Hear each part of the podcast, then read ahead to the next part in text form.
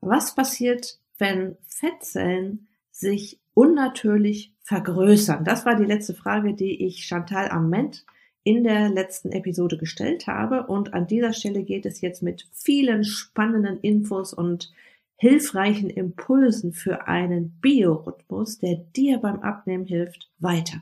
Viel Spaß! Herzlich willkommen in der Podcast-Show Once a Week, deinem wöchentlichen Fokus auf Ernährung, Biorhythmus, Bewegung und Achtsamkeit. Mit Daniela Schumacher und das bin ich.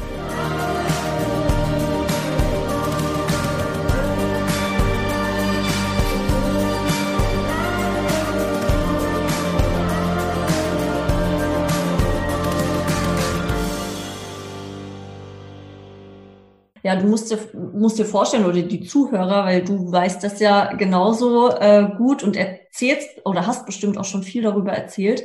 Unsere Fettzellen sind ja der größte Speicher ähm, für unseren Körper. Das heißt, sie sind allein physiologisch darauf ausgelegt, ähm, wenn wir viel essen, die Energie, die wir gerade in dem Moment akut nicht brauchen, zu speichern für schlechte Zeiten. Ja, also es ist super schlau gelöst worden früher. Ne? Damit haben wir immer ein bisschen was dabei, wenn wir gerade nichts zu essen gefunden haben. Und die können unglaublich viel Energie aufnehmen im Sinne von Fettsäuren. Ne? So die, die Fettsäuren werden dann ja gespeichert ähm, im Fettgewebe und da ist sehr, sehr viel Platz. Also es ist nicht so wie bei den Kohlenhydraten, dass es so 500, 600 Gramm äh, mal sind in Muskeln und Leber, sondern die Fettzellen an sich, die können schon richtig viel speichern. Und ähm, auch unsere anderen Organe können Fett einlagern. Na, das bedeutet, umso mehr die Fettzellen dann mit sich herumtragen und umso entzündlicher der, die Lage ist im Körper, desto mehr Fett wird auch in den anderen Organen eingespeichert was aber die Funktionsfähigkeit der Organe beeinträchtigt. Ne? Das, das Fettgewebe soll eigentlich hauptsächlich, ähm, die, die Fettsäuren sollen hauptsächlich im Fettgewebe gespeichert werden. Ne? Ähm, klar haben wir auch noch ein paar andere Stellen, ne? an den Händen, an den Füßen, so ein Schutzfett ähm, wird ja, wird ja auch gebaut. Aber diese Art von Fett die hat eigentlich in den Organen nichts zu suchen. Das klassische Beispiel ist so eine nicht alkoholische Fettleber. Na, da verfettet die Leber regelrecht und das passiert hauptsächlich durch einen äh, Verzehr von, von Fructose. Na, aber nicht jetzt, weil ich einen Apfel esse am Tag, sondern weil ich die hochverarbeitete ähm, Fructose konsumiere, die man halt in Softdrinks und Süßigkeiten und Fastfood findet. Na, und ähm, da spielen noch ein paar andere Faktoren mit rein. Es ist nicht, nicht alleine nur das, aber das ist ein ganz großer Bestandteil daran. Und ähm, Du hast es ja schon genannt, wenn die Fettzellen wachsen und die wachsen, wenn sie viel Fett speichern müssen, ähm, der Körper presst halt das Fett dort rein, weil er das nicht im Blut haben will. Das ist ähnlich wie mit der Glucose. Ne, das Blut hat so einen ganz bestimmten Sollwert. Wir haben immer ein bisschen Glucose im Blut. Das ist ja dann der Blutzuckerspiegel. Ähm, wenn der bei Null wäre, dann wären wir tot. Das wäre auch nicht gut. So ein bisschen darf schon da sein, genauso wie die Fettsäuren. Ja, ein bisschen was zirkuliert, aber es gibt halt so ein ganz bestimmten Grenzwert. Alles, was da drüber geht, will der Körper so schnell es geht raushaben aus dem Blut, weil es sonst im Blut, also in den Arterien, auch wieder für Entzündungen sorgt. Ja, dann verkleben zum Beispiel, ähm, äh, verkleben dort Proteine und ähm, Substanzen, die im Blut zirkulieren, die werden verzuckert, ähm, die werden oxidiert und das schädigt dann eben dort die Arterienwände. Das wollen wir nicht. Das heißt, es muss raus und ähm, landet in, in den Fettzellen und die wachsen wenn das halt zu häufig, zu lange passiert, dann ähm, dehnen die sich aus. Und natürlich haben wir im Fettgewebe eine Fettzelle neben der anderen. Ne? Die sind eingelagert in, in das Bindegewebe und die haben aber natürlich nicht unbegrenzt Platz dort. Ja? Also irgendwann wird's dann eng. Und sobald die, der Platz halt weniger wird, setzen die Entzündungsbotenstoffe frei. Ja, und dann kommt es dazu, dass Immunzellen dort angezogen werden und in diese, in die Fettzellen, zwischen die Fettzellen lagern die sich dann rein und sorgen für noch mehr Entzündungsbotenstoffe. Und dann entsteht dort wirklich im Fettgewebe eine Entzündung, die sich systemisch auf den ganzen Körper ausweitet. Na, weil die Botenstoffe, die da freigesetzt werden, die zirkulieren ja dann über die Lymphe und über die Blutbahn und erreichen somit den ganzen Körper. Und das wird tatsächlich zum Problem. Ja, weil das kann, das, ist der so ein, ein Schritt zur chronisch entzündlichen Erkrankung. Ich will ja mhm. nicht ganz, die ganze Zeit einen entzündlichen Zustand im Körper haben. Das muss ja auch zu einem Ende kommen wieder. Und das ähm, ist tatsächlich sehr unterschätzt, vor allem auch, weil man es nicht immer sieht. Ne, also diese, diese nicht alkoholische Fettleber, verfettete Organe, die siehst du nicht. Ne, du kannst eine normale Figur haben, ähm, bist aber innerlich um die Organe herum dann verfettet. Ne? Und das ist eigentlich das gefährlichste ähm, Fett dann überhaupt. Ne? So, mhm. weil, weil das halt so, so stark entzündlich wirkt mhm. und die Organe schädigen kann. Mhm. Das sind die Tofis. Äh, Sin ja. outside, sick inside. Ja, genau. Ähm, oder nee, Sin outside, fat inside. So, so war das. Äh, und die nicht alkoholische Fettleber, ja, ist ein ganz großes Thema. Ich habe heute Morgen noch mit äh, einem Kunden gesprochen, der ähm, mir seinen zwölfjährigen Sohn schicken möchte, der anscheinend äh, zu viel Zucker isst und äh, auch Kinder können ja schon eine nicht alkoholische Fettleber haben. Interessant äh, auch das, was ich immer mit dem Insulin erkläre, dass das Insulin aus dem Blut raus muss, weil wir ungefähr nur einen gehäuften Teelöffel Zucker im Blut haben. Ja, alles darüber hinaus muss äh, verteilt werden im Körper. Und natürlich gibt es das auch für das Fett. Ja, auch das Fett ist in einem bestimmten Pegel okay im Blut und der Rest muss in die, in die Zellen gepresst werden. Wenn du sagst chronische Entzündung über das Fettgewebe, dann meinst du die niedriggradige Entzündung. Mhm also die, die Low-Grade Inflammation, genau. also eine Entzündung auf ganz kleiner Flamme, die man kaum spürt. Überhaupt macht der Körper unheimlich viel erstmal mit sich selbst aus. Ich glaube, ich habe mal so eine Zahl gehört, bis zu 70 Prozent und dann erst meldet er sich. Also der macht äh, viele Sachen kriegen wir gar nicht mit, den ganzen Tag nicht und in jeder Sekunde möchte er diese Balance halten, diese Homöostase einhalten und alles auspegeln. Ähm, und ja, eben auch den Fettgehalt im Blut. Und das, diese Low-Grade Inflammation, darauf wollte ich noch hinaus, ist halt ein, eine Entzündung auf ganz kleiner Stufe. Und wenn man den ganzen Tag über Wochen, Monate, vielleicht sogar Jahre auf kleiner Stufe entzündet ist, ja, da muss man sich nicht wundern, dass der, das Immunsystem für andere Baustellen kaum noch Zeit hat. Ja, absolut. Also da, das ist ja ein ganz großes Problem, was wir jetzt auch aktuell sehen ähm, die Zivilisationskrankheiten wie Übergewicht, wie Diabetes, eben alles, was man zu diesen chronisch entzündlichen Erkrankungen zählen kann, weil sie so eine niedriggradige Entzündung als Ursache oder als als Vorläufer immer mit beteiligt haben. Immer. Ne? Das ist, das heißt, eine chronische Erkrankung kann sich ohne so eine chronische Entzündung nicht entwickeln auch jetzt bei, bei ähm, Corona sieht man das eben. Ne? Die Menschen, die sich mit einer schweren Covid-Infektion eben äh, rumschlagen müssen, die haben in der Regel alle schon so eine Vorerkrankung. Ja? Oder eben eine chronische Entzündung auf jeden Fall. Und dann wird das aber so hingestellt, als wären das keine schlimmen Risikofaktoren. So. Und wir müssen uns aber mal langsam darüber bewusst werden, dass Übergewicht und Diabetes und Bluthochdruck genauso ernst zu nehmen sind wie eine Autoimmunerkrankung oder wie sonst irgendwas, weil daran kann man auch sterben.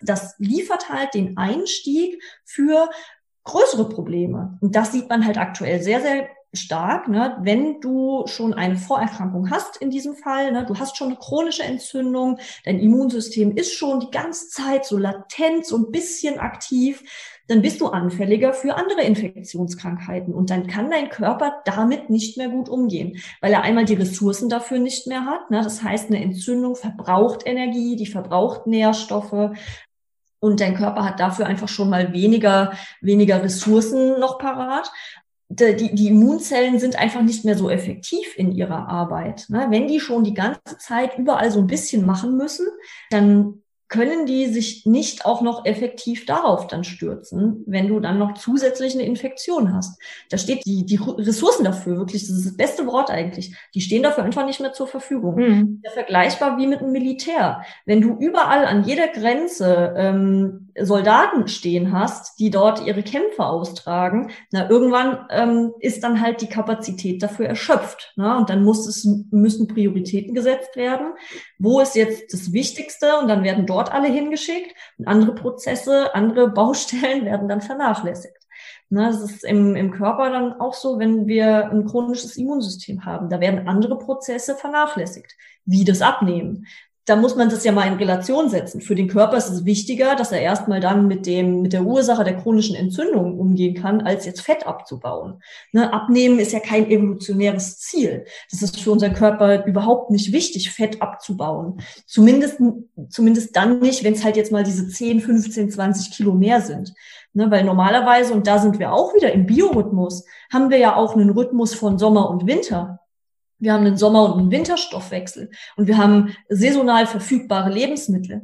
Das ist sicherlich auch abhängig vom Ort, an dem ich lebe.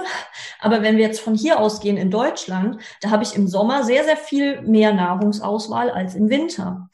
Wenn ich jetzt also keinen Supermarkt habe und keinen Kühlschrank und keinen Lieferdienst, sondern wirklich noch diese ursprünglichen Lebensmittelquellen und ich muss mich vielleicht selbst versorgen, dann habe ich im Winter sehr viel weniger zu essen zur Verfügung und dann baue ich meine Fettreserven ab.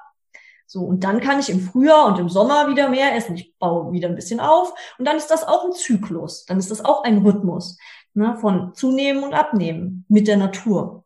Und wenn ich das aber nicht mehr habe, dann ja, hat mein Körper ja auch keinen, keinen Sinn mehr darin, Fett abzubauen. Ja, ständig Essen verfügbar habe.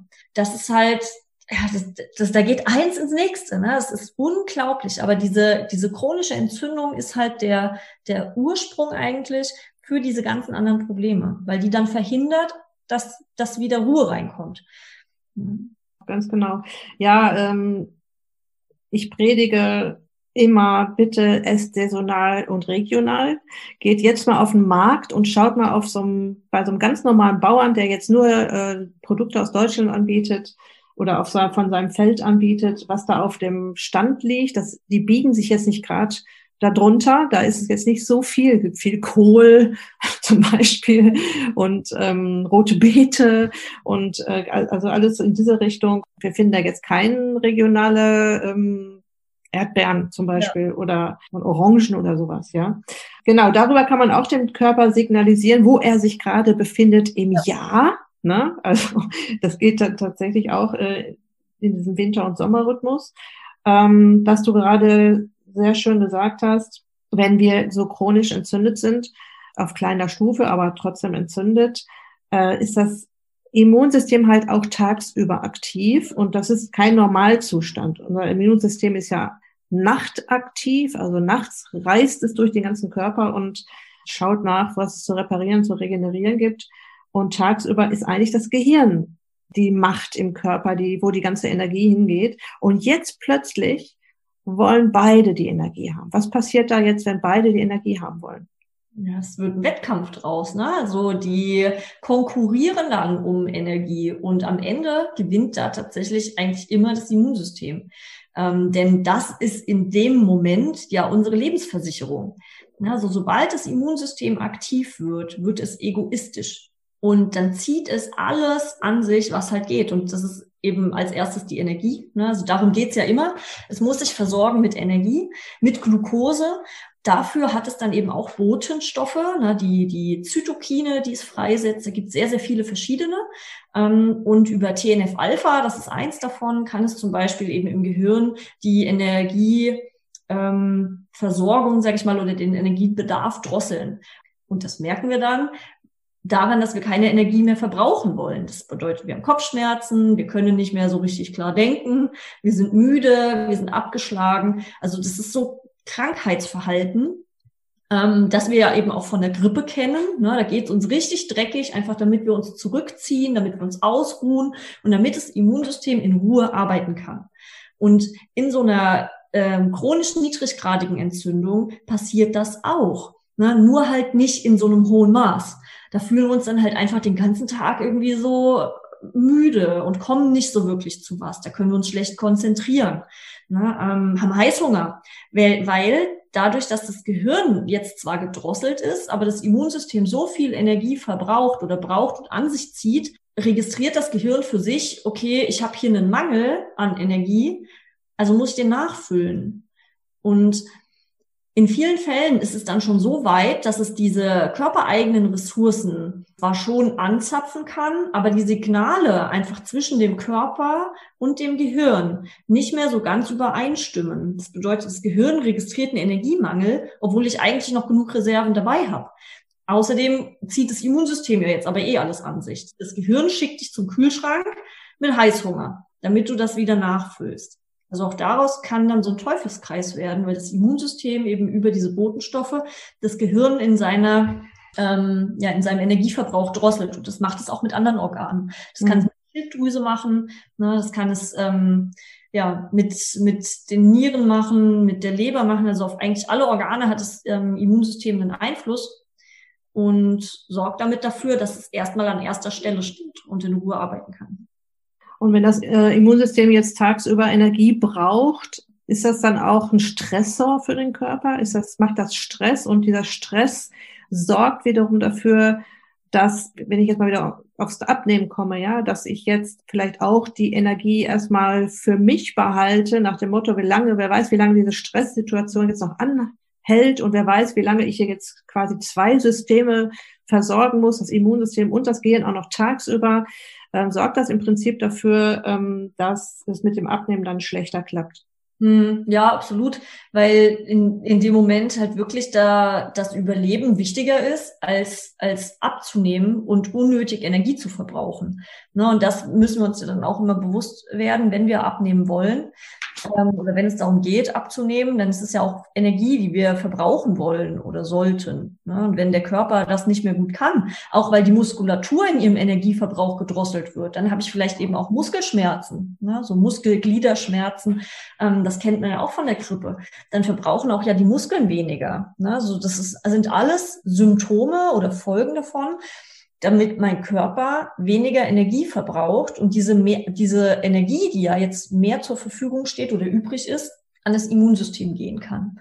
Ja, und wenn das Immunsystem aktiv wird, dann nimmt es sich die Stressreaktionen, die Stressachsen in unserem Körper, zum Beispiel mit Cortisol, zu Hilfe, um mehr Energie freizusetzen.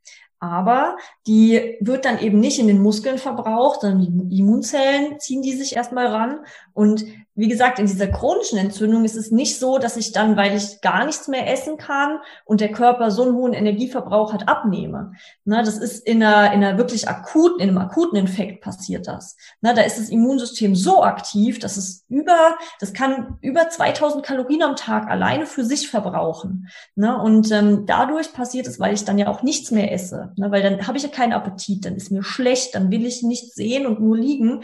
Da nehme ich ab aber in der chronischen Entzündung eben nicht.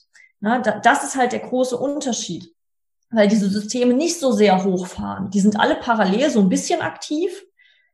Und das kostet mein Gehirn so, eine, so einen Energieaufwand, dass es eben einen Mangel wahrnimmt und mich dann Essen schickt. Ich habe ein Überangebot an Essen, an Energie, weil ich ständig Hunger habe.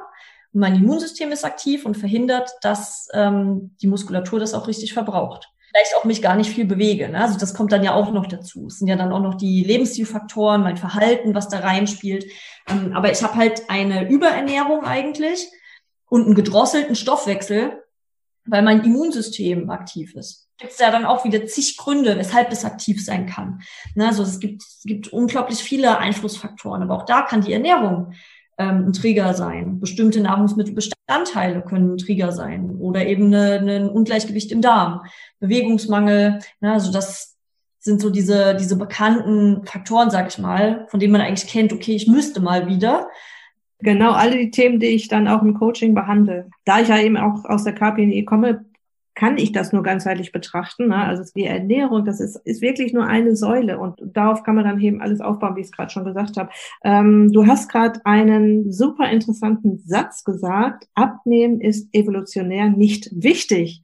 Und das muss man sich mal auf der Zunge zergehen lassen. Zunehmen ist evolutionär mal wichtig gewesen. Ja, also es ist ja, und das sage ich auch meinen Leuten immer, in einigen Teilen der Erde immer noch wichtig, dass das funktioniert. Und deshalb sind wir auch evolutionär noch genau da, wo wir jetzt stehen. Es gibt ja nun mal Länder, wo es nicht genug zu essen gibt. Es gibt ja äh, Urvölker, die sich noch jeden Tag ihre Nahrung jagen. Da ist es sehr wichtig, dass das funktioniert, dass, ähm, dass der Körper einlagert für schlechte Zeiten. Aber Abnehmen war noch nie wichtig. Das haben wir ganz gut immer so hingekriegt. Ne? Also ohne, dass wir irgendwelche Diäten oder was auch immer machen mussten. absolut. Ne? So, das war eigentlich bis vor wenigen Jahrzehnten der Mangel eher die Norm als der Überfluss. Ne? So, wenn wir allein da wieder auf, auf das Nahrungsangebot schauen. Zumindest bei uns hier in den industrialisierten Ländern. Na, und mittlerweile macht dieser Überfluss und dieses ständig was zu essen zur Verfügung haben und auch das, was wir dann ja zur Verfügung haben. Also es ist ja 90 Prozent irgendein Industrie gemachtes Essen, was wir selbst wenn wir unterwegs sind an den Tankstellen und sonst wo ähm, bekommen als wirklich was Nahrhaftes, das wird halt zum Problem. Ne? Das, da wird aus unserem eigentlichen früheren Vorteil, dass wir sehr, sehr gut mit Energie haushalten konnten und ähm, ja sehr gut mit einem Mangel umgehen konnten, wird heute halt ein Problem, weil wir nie ein System entwickeln mussten oder eine Strategie entwickeln mussten, mit Überfluss auf lange Zeit umzugehen. Ne? Unsere Strategie bei Überfluss ist Speichern. Das ist die einzige Strategie, die wir haben. So, es gibt keine andere. Und das erklärt dann halt auch, warum wir diesen Wechsel brauchen aus mal essen und mal nicht. Ne? Also das ist das Logischste überhaupt. Ich habe noch so im, im Kopf aus der Ausbildung, dass ähm, unser Dozent Leo Primum gesagt hat, dass sogar ein voller Kühlschrank oder ein ständig voller Kühlschrank dafür sorgt, dass wir schlechter abnehmen. Ja, absolut. Und da musst du dir halt vorstellen, unser Gehirn ist so weit entwickelt, ähm, dass wir die Fähigkeit haben, in die Zukunft zu denken. Na, das ist durch äh, unter anderem Dopamin möglich geworden. Ne? Wir haben im präfrontalen Kortex, also einem ähm, zuletzt entwickelten Hirnteil, der ist bei uns Menschen am größten von, von allen Säugetieren, haben wir die Möglichkeit, in die Zukunft zu denken. Ja, also dadurch, dass sich dieser Teil entwickelt hat, können wir das. Da können wir planen und können eben auch planen, wann wir wieder was zu essen finden, wann wir jagen gehen, ne, wann es wieder was gibt. Und wenn wir jetzt ständig was zu essen zur Verfügung haben, dann entfällt ja die Notwendigkeit, dass wir uns was suchen müssen. Das heißt auch, die Notwendigkeit entfällt, dass der Körper auf seine eigenen Reserven zurückgreift. Weil wenn wir immer was haben, dann können wir das ja zuführen und müssen nicht unsere Reserven angreifen, die wir vielleicht doch irgendwann mal noch für eine schlechtere Zeit brauchen. Weil das ist uns leider noch nicht gelungen, das umzustellen und zu sagen, so, uns geht's jetzt so gut, wir brauchen nie wieder hungern. Ganz ehrlich, das wissen wir auch nicht. Wissen wir nicht. Vielleicht müssen wir es doch irgendwann mal. Und dann wäre es besser, wir können gut mit unseren Energiequellen haushalten. Genau, genau das ist das. Ne? Wenn wir ständig was zu essen zur Verfügung haben, es ist der volle Kühlschrank zu Hause, ne? es ist immer was da, ich kann mich immer bedienen, ähm, dann geht der Körper auch immer diesen Weg als erstes, weil es für ihn am leichtesten ist und weil er dadurch seine Reserven nicht angreifen muss. Es hilft ja schon, wenn dann die richtigen Sachen darin liegen. Genau. Im Kühlschrank. das wäre schon mal ein Lösungsansatz. Ja. Ähm, das haben wir ja ganz am Anfang gesagt, ähm, dass vor allem die nächtliche Fettverbrennung wichtig ist, wenn man abnehmen möchte, dass die nicht gestört wird. Es ist halt ein Puzzlesteinchen in dieser ganzen Abnehmengeschichte, dass man, ähm, dass der Mensch halt diese Phase auch ausnutzt. Und wir haben ja darüber gesprochen, dass vor allem Melatonin da wichtig ist nochmal eine Geschichte dazu. Ich habe damals auch gelernt, ähm, wenn ein Kind ähm, bis zu eine Stunde vorm Schlafengehen noch Fernsehen guckt, bis zu 90 Prozent der Melatonin Melatoninproduktion unterdrückt werden. Ja, ähm, das ist das eine. Wir wissen jetzt schon, wie es unterdrückt wird, weil wir eben unser Biorhythmus in die falsche Richtung schieben. Aber was konkret können wir jetzt tun, um unseren Melatonin wieder in einen guten Rhythmus zu kriegen, um es wieder am Start zu haben? Mhm. Also das äh, naheliegendste ist dann natürlich vor dem Schlafengehen eben nicht mehr in den Fernseh gucken oder aufs Handy gucken, sondern ähm, mir eine andere Beschäftigung zu suchen. Im Sinne von, ich lese dann was oder ich meditiere oder mache irgendeine Entspannungsübung oder wie auch immer. Und das eben möglichst in einem dunklen Lichtverhältnis. Ne? So sei es jetzt, ich habe dann halt Kerzen an oder eine Rotlichtlampe, also alles, was einem, einem dunklen Licht, vielleicht auch so einem Lagerfeuerlicht nahe kommt und das eben bestenfalls so ein, zwei Stunden vorm Schlafen gehen. Ne? Ähm, so dass ich dann eben genug Zeit habe, meinem oder meinem Körper genug Zeit gebe, äh, da das Melatonin zu produzieren und mich dann auch auf der anderen Seite tagsüber eben Tageslicht auszusetzen. Ja, also wirklich nach draußen zu gehen, am Vormittag gerne schon, sich zu bewegen und sich da dann einfach dem natürlichen Licht auszusetzen, weil das für den Körper eben äh, signalisiert, hey, jetzt ist Tag, das ein wichtiges Signal ist. Ähm, gleichzeitig eben möglichst nicht mehr vorm Schlafengehen jetzt intensiven Sport machen. Das kann mal eine, eine sanfte Yoga-Einheit sein oder so, aber das geht dann halt mehr so in dieses Durchbewegen, Mobilisieren, ähm, achtsam sein, mit Achtsamkeit auf seinen Körper lenken. Ähm, so diese, diese Richtungen wären dann eigentlich sinnvoll. Ähm, dieses intensive, die intensive Aktivität, die würde ich halt dann wirklich eher über den Tag, äh, auf den Tag irgendwann verteilen, wenn es möglich ist. Und mhm.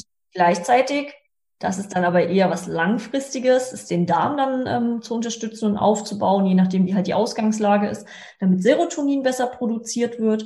Und ähm, ich kann natürlich auch Melatonin vorstufen oder L-Tryptophan-Quellen ähm, essen. Da hätte ich Fisch, Fleisch, Bananen, Kakao, Hafer. Wobei Hafer ist immer so in Klammern zu setzen. Das verträgt nicht jeder gut. Ne? Da sind wir wieder bei dem Thema Gluten.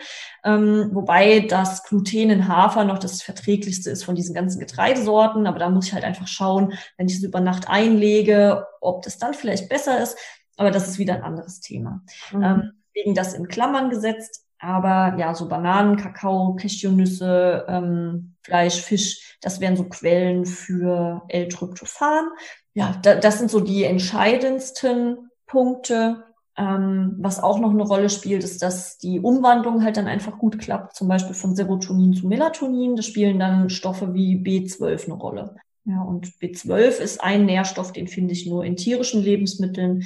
Ähm, also das heißt, da die sollten dann natürlich eine gute Qualität haben, dass ich da nicht irgendwelche Medikamente, Rückstände, Hormone, irgendwas aufnehme und auch keine schlechte Haltung unterstütze, ne, sondern wenn wir von tierischen Lebensmitteln sprechen, dann ja, ist es, denke ich, immer klar, dass das aus einer guten Haltung kommen sollte, eine gute Qualität haben sollte. Und dann kann ich das ruhig ähm, ein, zweimal die Woche ähm, ja, ein Stück Fleisch essen und habe damit dann eben auch eine gute Versorgung von B12. Wenn ich das aus welchen Gründen auch immer nicht machen möchte, dann muss ich B12 zuführen mit einem Nahrungsergänzungsmittel. Anders komme ich da nicht ran. Und es ist elementar für unseren Körper. Also wir brauchen das ganz, ganz dringend. Ähm, genau, also das wären, wären äh, schon mal so solche solche Tipps. Ähm, was ich auch empfehlen kann, ist halt einen gleichen Rhythmus einfach beizubehalten. Ne? Also sich wirklich Routinen zu schaffen, sei es jetzt am Abend oder am Morgen, ähm, dass ich ungefähr immer einen gleichen Ablauf habe und halt auch gleiche Aufsteh- und Schlafenszeiten. Also diese Rhythmen sind da dann einfach ein bisschen eine Erleichterung. Und eine Abendroutine zum Beispiel, das kann dann auch sein, ich mache mir einen Tee, ähm, der dann vielleicht auch schon so ein bisschen auf den Schlaf vorbereitet, bisschen beruhigend wirkt mit Lavendel oder Hopfen oder Melisse und, und genießt das abends, schreibt vielleicht ein Tagebuch, irgendwie so ein Dankbarkeitsjournal oder sowas. Ähm, das kann ja auch eine schöne Routine sein, einfach um mich drauf einzustimmen und drauf zu prägen so ein bisschen. Wenn ich das mache, dann komme ich zur Ruhe und dann geht's ins Bett und dann sollte das eigentlich auch den Schlaf sehr gut beeinflussen. Mhm. Äh, mit den äh, Routinen, da habe ich tatsächlich mir am 1.1. vorgenommen, pünktlich um 9 Uhr alles auszumachen. Ähm, das ist dann aber noch, nur noch eine Stunde bis zum Schlafen gehen. Mhm. Zwei Stunden vorher wird mir das sehr schwer fallen. Aber es ist tatsächlich so, wenn man sich das vornimmt, äh, es gibt eine Uhrzeit, wo ich zur Ruhe komme und das mal so ein so einen Monat durchgezogen hat, dann hat man sich da so dran gewöhnt schon, ja, dass das dann tatsächlich zur Routine, zu einer schönen neuen Routine mhm. wird. Mhm.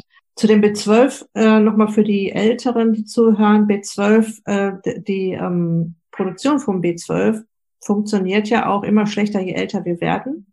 Es wird da ähm, im Magen produziert, ne? Darm, auch von Bakterien. Im Darm, im Darm ne? Ja. Von, von Bakterien. Ja. Wir sind und das muss man sich auch mal vor Augen halten, nicht darauf ausgelegt, so alt zu werden. Und deshalb funktionieren manche Abläufe oder manche Mechanismen im Körper nicht, bis wir uralt werden. Und man sollte ab 50 sein B12-Spiegel auf jeden Fall mal messen lassen. Es ist ein super wichtiges äh, Vitamin, was zum Beispiel die, die Nervenumwandlung, also die Umwandlung unserer Nervenzellen dafür gebraucht wird, um, um die zu bauen.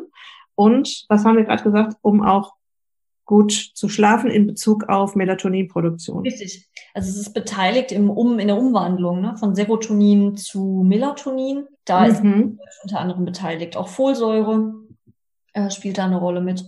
Und ähm, ja, wird eben im Darm produziert von Darmbakterien. Also das heißt auch hier ein, ein intakter Darm, ein gut funktionierender Darm ist da ganz, ganz wichtig. Super, liebe Chantal, ein Feuerwerk der Informationen. Ich bin total froh und ich würde dich auf jeden Fall gerne nochmal zu einem anderen Thema einladen. Heute ging es ja sehr um das Thema, ähm, wie wichtig ein gesunder Schlaf ist, um abzunehmen und wie wir da hinkommen und was es, äh, was, was verhindern kann. Wir sind ab und zu mal auf andere Themen zu sprechen gekommen, die aber auch alle wieder damit zu tun haben, weil was wir in der KPNI zuerst lernen, dass unser Körper ein Netzwerk ist und ähm, Netzwerkmensch und ähm, es hängt alles miteinander zusammen. Und wenn wir, und ich, ich, ich rate ja immer den Menschen, mal so einen Schritt zurückzugehen, back to the roots, zurück zu unseren ursprünglichen Wurzeln und mal zu überlegen, wie war das denn früher, weil das ja noch gar nicht so lange her ist. Wir sind ein Wimpernschlag in der Evolution und äh, mal zu überlegen, wie war es denn früher? Wie hätte denn jetzt unser Vorfahre gehandelt? Wie hätte der sich jetzt ernährt? Wann wäre der jetzt schlafen gegangen? Und ähm, dann weiß man genau, was der Körper erwartet und äh, was ihm gut tut. Chantal, ähm, möchtest du noch irgendwas Wichtiges uns äh, erzählen?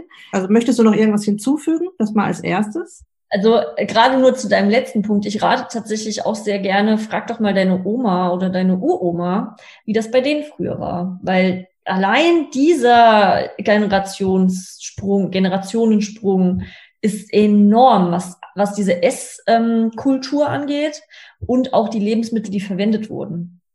Also die, die, die kannten früher halt auch nur diese natürlichen Lebensmittel.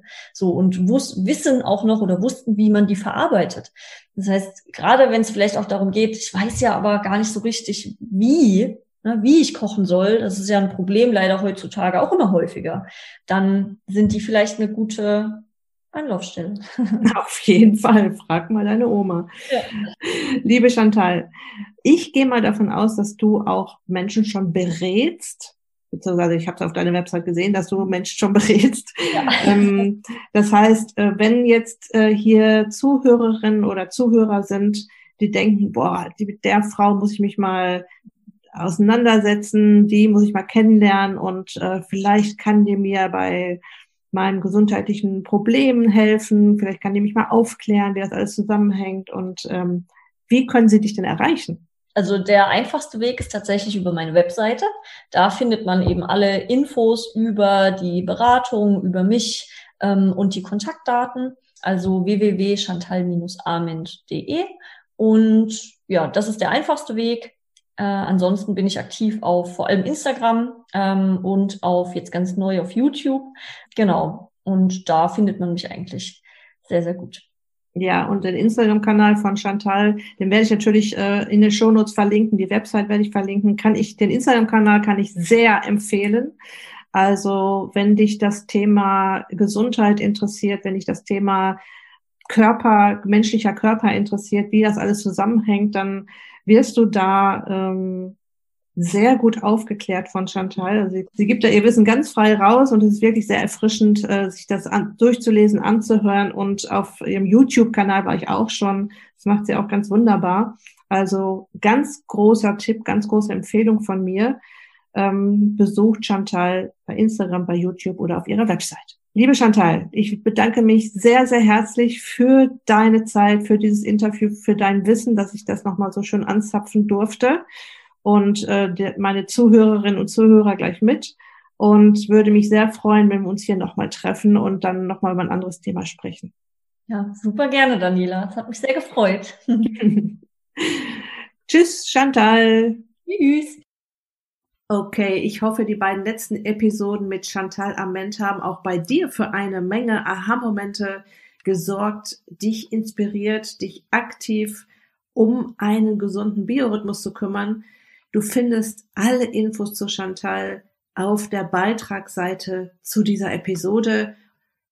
Und an dieser Stelle möchte ich dir jetzt noch einen kleinen Blick hinter die Kulissen meines Ist dich glücklich Gruppencoachings geben, das gestern am Aschermittwoch, den 17.02.2021 gestartet ist. Ja, gestern war Aschermittwoch und du kennst ja sicher das Lied Am Aschermittwoch ist alles vorbei. Nein, für meine 20 Teilnehmerinnen ging es gestern am Aschermittwoch richtig los. Ich habe sie alle zu einem Willkommenscall via Zoom eingeladen. Die Teilnehmerinnen haben sich untereinander kennengelernt und haben alle eine erste wichtige Aufgabe von mir bekommen und sind super gestartet. In meinem Ist dich glücklich Konzept habe ich ja das Beste aus zwei Welten zusammengepackt. Das heißt, es gibt immer wieder mal auch persönliches Feedback für meine Teilnehmerinnen und obendrauf die Dynamik einer hochmotivierten Teilnehmergruppe. In den nächsten Tagen spreche ich deshalb auch mit jeder Teilnehmerin auch mal persönlich, eins zu eins, nur sie und ich. Ich möchte dann wissen, wo sie gerade steht und wo ich sie abhole, damit ich sie bestmöglich auch in einer Gruppe betreuen kann. Ich möchte hier im Podcast am Ende der Episoden immer mal wieder einen kleinen Blick hinter die Kulissen geben, einfach um dich mal mitzunehmen und es dir so transparent wie möglich zu erzählen, was da eigentlich los ist in meinen Coachings. Es gibt übrigens eine neue Warteliste, die du in den Shownotes auf der Beitragsseite dieser Episode und auch auf meiner Website daniela-schumacher www.frühlingsbeginn.de findest. Die nächste Runde startet im April pünktlich zum Frühlingsbeginn. Und ja, lass dich da eintragen, kannst nichts verpassen, kriegst einen super Newsletter jeden Montag. Mein knackiger Montags-Mindset, wo ich gestern erst wieder eine E-Mail bekommen habe von einer treuen Leserin, die mir gesagt hat, dass sie allein über meinen Newsletter in die Gewichtsreduktion gekommen ist, äh, was natürlich super spannend für mich ist und was mich total freut, weil ähm, genau das möchte ich erreichen, ja, dass du da draußen in die Umsetzung kommst und deine lästigen Pfunde loswirst. Also, das war's für heute. Ich wünsche dir noch eine wunderbare Restwoche. Lass es dir gut gehen. Pass auf dich auf. Bleib gesund. Dein Personal Coach für die Themen Gesundheit und Abnehmen, Daniela.